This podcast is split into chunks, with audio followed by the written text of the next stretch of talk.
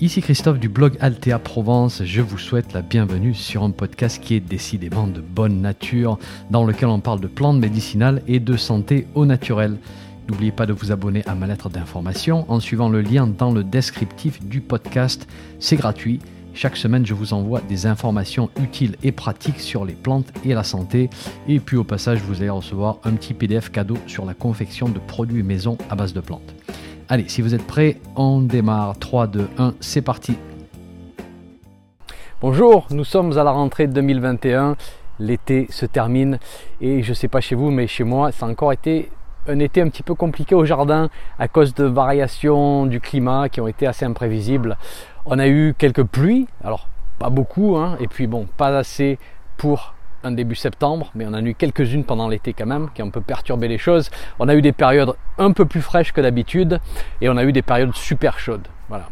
Alors dans certaines régions, ça a été l'inverse. On a eu euh, pendant cet été, on a eu du, du, froid, on a eu beaucoup de pluie, et donc lorsque on discute entre jardiniers, une des discussions qui revient en ce moment, c'est la suivante. Est-ce que ça vaut la peine de faire un jardin de plantes médicinales avec des conditions qui deviennent de plus en plus Et ma réponse, c'est un oui retentissant et je vais vous expliquer pourquoi. Donc, euh, ce que je vais faire, c'est prendre le temps de vous faire un petit bilan d'environ 12 ans, 12 années après avoir démarré mon jardin de médicinal de zéro construit sur une terre très pauvre sur laquelle on cultivait des asperges, j'ai vu un temps, donc très sableuse où j'en suis aujourd'hui et pourquoi je tiens absolument à continuer. Alors j'ai voulu enregistrer au jardin et pas dans mon studio d'enregistrement, mais j'ai la route qui est pas très loin, donc vous allez entendre des voitures. Voilà, je m'en excuse, mais euh, pour ceux qui regardent la version vidéo, je tenais à être assis parmi mes chères plantes.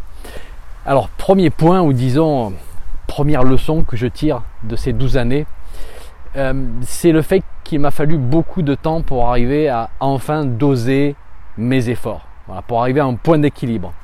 Et c'est vrai que pendant toutes les premières années, j'ai passé beaucoup trop de temps au jardin.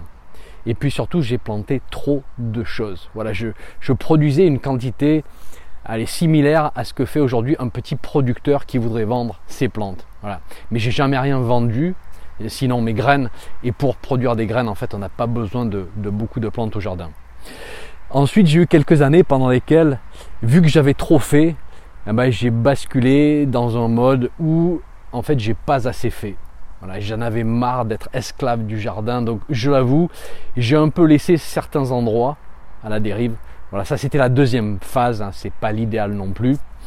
Et la troisième phase, ça a été de réduire le jardin à une taille qui me convenait. Voilà, donc me, me concentrer sur différentes variétés pour élargir mon expérience avec les plantes médicinales, mais pas les planter du style 40 individus de la même espèce.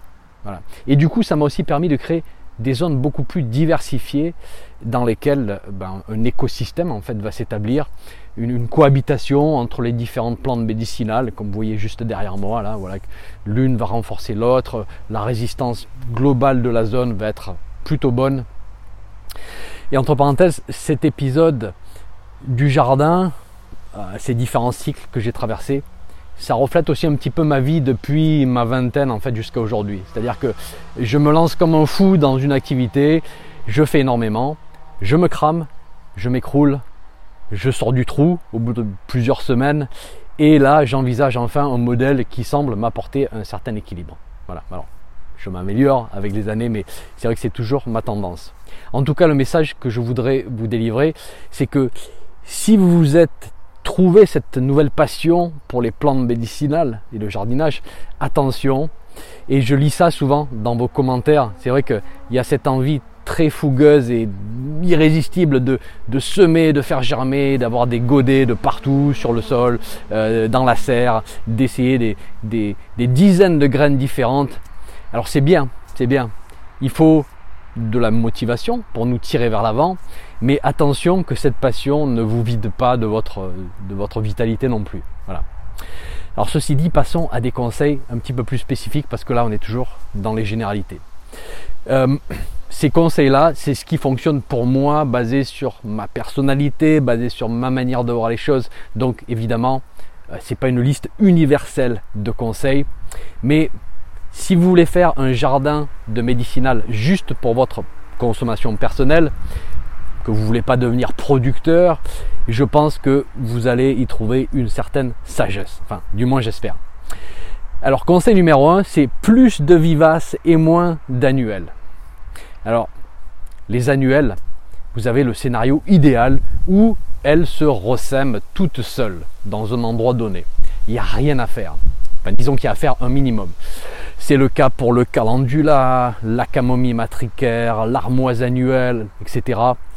Euh, pareil pour les bisannuelles, hein, si vous plantez du chardon-marie ou de la bardane, c'est la même chose, elles se ressèment toutes seules, donc eh ben, il suffit de récupérer un ou deux plants par-ci par-là et puis de les déplacer au bon endroit dans votre, dans votre zone, dans votre carré, lorsqu'elles sont petites et puis elles vont se développer et vous allez un petit peu pester au passage parce qu'elles sont en train de tout envahir. Donc attention avec les plantes comme le chardon-marie par exemple, parce qu'on sait quand, on les introduit, mais on ne sait pas quand on arrive à s'en débarrasser. Voilà, c'est très résistant ces bestioles.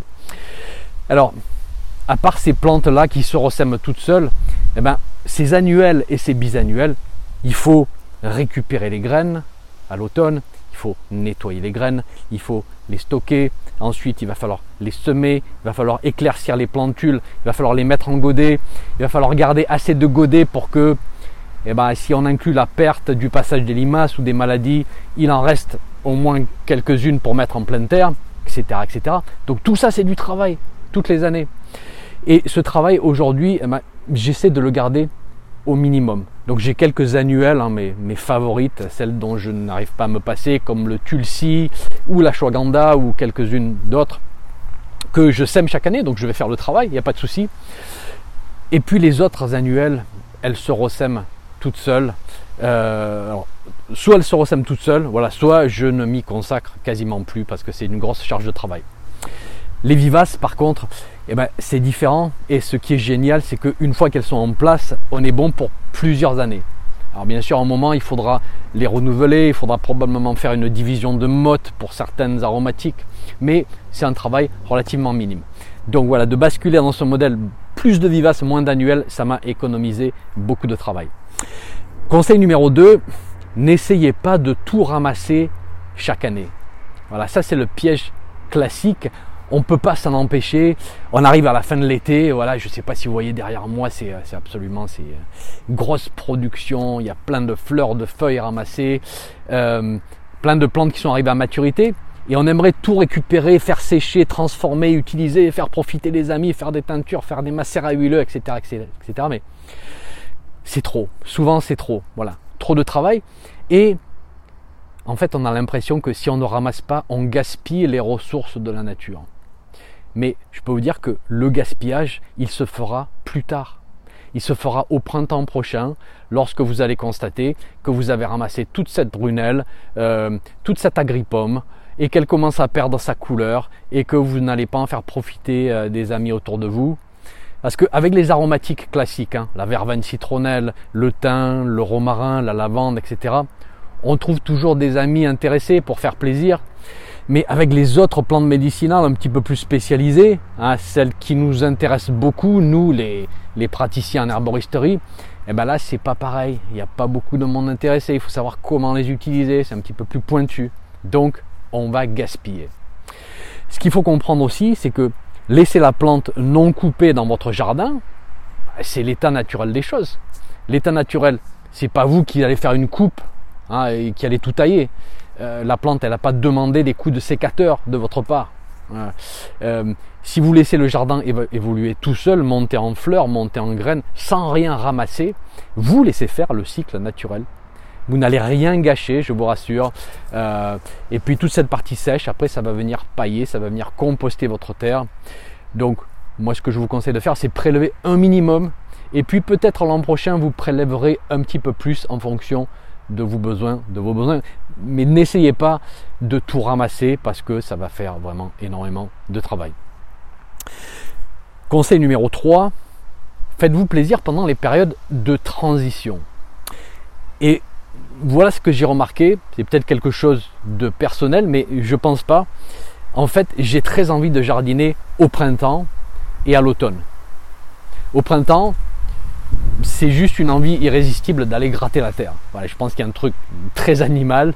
Euh, après, les lenteurs de l'hiver, on n'a pas trop trop bougé. Et puis bon, la sève monte dans les arbres, puis quelque part, euh, ça commence à circuler de nouveau à l'intérieur de nous aussi. Euh, les températures deviennent plus douces et on a juste envie d'aller faire partie de ce renouveau. Donc là, au printemps, je passe pas mal de temps au jardin, j'en ai envie, ça me fait du bien, il y a beaucoup de travail.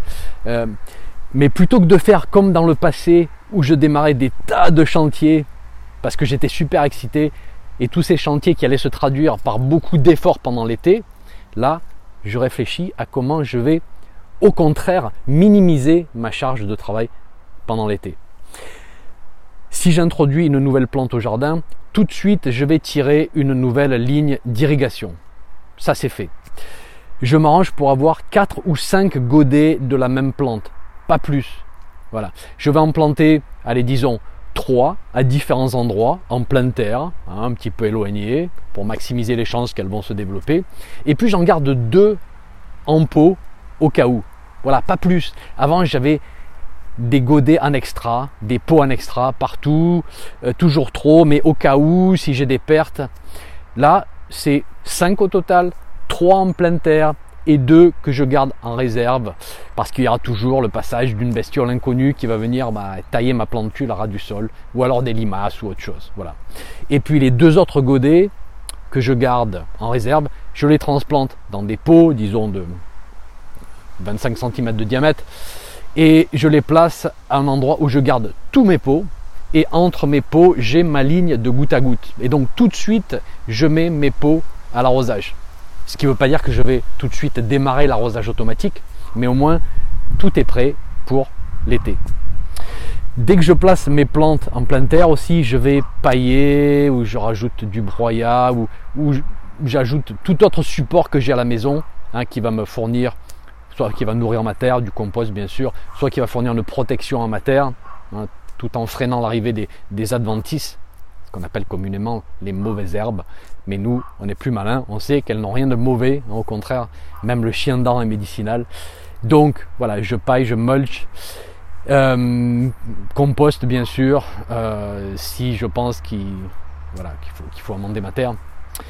Et euh, je vais vous faire un autre épisode un de ces jours pour vous parler de, de, mes, de mes plus belles erreurs aussi au jardin, un petit peu plus d'un point de vue logistique, d'un point de vue travail de la terre parce que ouais, j'ai fait, des erreurs aussi. J'ai utilisé du mulch qui était par exemple beaucoup trop frais, ce qui a cramé mes, certaines plantes. Mais je vous en dirai plus à ce moment-là. Donc je résume, ma plante est en pleine terre, elle a sa propre ligne de goutte à goutte, elle a son paillage. Je l'ai placé à un endroit qui me semble le plus propice, peut-être à l'abri d'une autre plante, peut-être pas, ça va dépendre, mais tout est en place.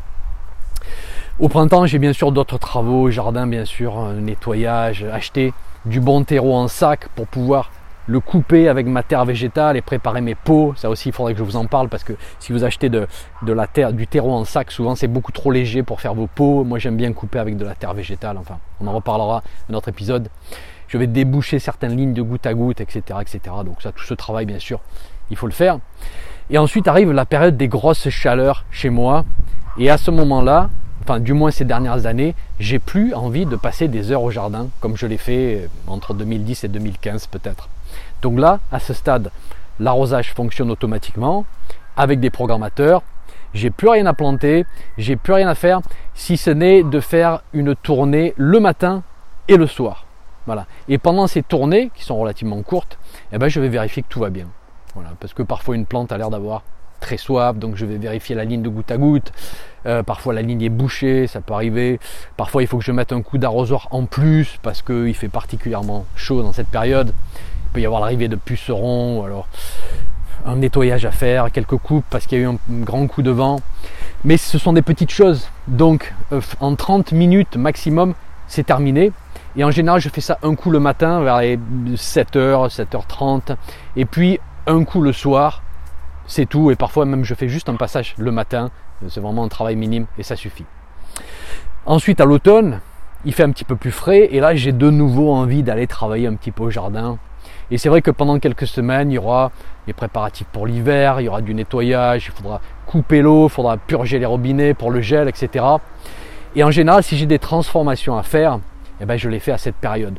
Je récupère mes graines, je nettoie mes graines, euh, j'ai récupéré peut-être mes fleurs d'arnica pendant l'été, là je vais faire mes macérats huileux, euh, je vais peut-être ramasser quelques racines d'échinacée ou de bardane pour les préparer en teinture, je vais organiser mes stocks, euh, si j'ai récupéré des graines, bon, les mettre dans de petites enveloppes bien au sec, mais j'ai du temps pour faire ça, j'ai plusieurs semaines pour m'organiser, je ne suis pas pressé par le temps, tout va bien, c'est l'automne, il fait un petit peu plus frais. Et puis surtout j'ai envie de le faire. Et puis ensuite c'est l'hiver, bah, c'est la période la plus lente, donc euh, bah, je fais quasiment rien bien sûr. Et donc avec ce modèle-là, je travaille beaucoup plus pendant les périodes de transition, printemps et automne, et je fais un minimum pendant les périodes les plus chaudes et les plus froides, été et hiver. Euh, voilà, ça peut vous paraître évident, mais pour moi, en particulier pendant l'été, ça m'a permis de ralentir vraiment mes activités, de ne pas m'épuiser. Ça a vraiment été salutaire. Donc je répète pourquoi je vous ai fait cet épisode. Eh bien parce que dans le passé, j'ai voulu trop en faire. Et en parlant avec certains d'entre vous, je sais que ça va vous arriver à vous aussi. Peut-être ou probablement. Je, le vois venir. Voilà, par rapport à vos commentaires.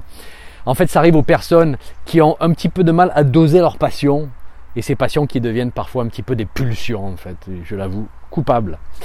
Et c'est dommage d'en arriver à un point où, on sent que notre passion nous a trop consommé. Voilà. Il y a une manière de s'organiser, mais il faut y réfléchir sérieusement, il faut vraiment planifier. Et je pense que le mot-clé ici, c'est minimalisme. Voilà. Vous pensez peut-être que vous avez besoin de 10 pieds de camomille romaine au jardin? Probablement pas. Commencez par 3. Vous pensez que vous avez besoin de 10 aunets ou de 15 marubes ou de 20 brunelles? Probablement pas. Voilà. Et puis peut-être laisser tomber la brunelle et le marube cette année. Commencez juste par l'aunet. Parce que peut-être c'est dans des vues de protection des poumons pendant l'hiver. Donc voilà, se sélectionner un petit kit très utile mais minimaliste, etc. etc. Voilà. Commencez avec peu de plantes de la même espèce et n'essayez pas d'avoir trop d'espèces à la fois. Et puis avec le temps, vous pouvez en rajouter un petit peu chaque année. Voilà. Ça, on va dire que c'est la force tranquille du jardinier. Ça, c'est la bonne énergie. Faut que ça reste pur plaisir parce qu'on a assez de contraintes comme ça dans la vie. Si le jardin devient une contrainte, eh ben, et je suis tout à fait franc avec vous, hein, j'ai vécu ça, c'est qu'on n'a rien compris. Et donc je n'avais rien compris. Et merci la vie de toujours mettre quelques râteaux sur mon chemin, ça réveille et puis ça donne une certaine humilité. Merci d'avoir écouté, j'espère que ça vous aura été utile et on se retrouve bien sûr très vite pour un prochain épisode sur les plantes médicinales. Un petit message avant de vous laisser. Si vous avez aimé ce podcast, merci de laisser une évaluation sur votre plateforme de podcast favorite. Ça permettra à d'autres personnes de découvrir mon podcast et d'en profiter. Un grand merci.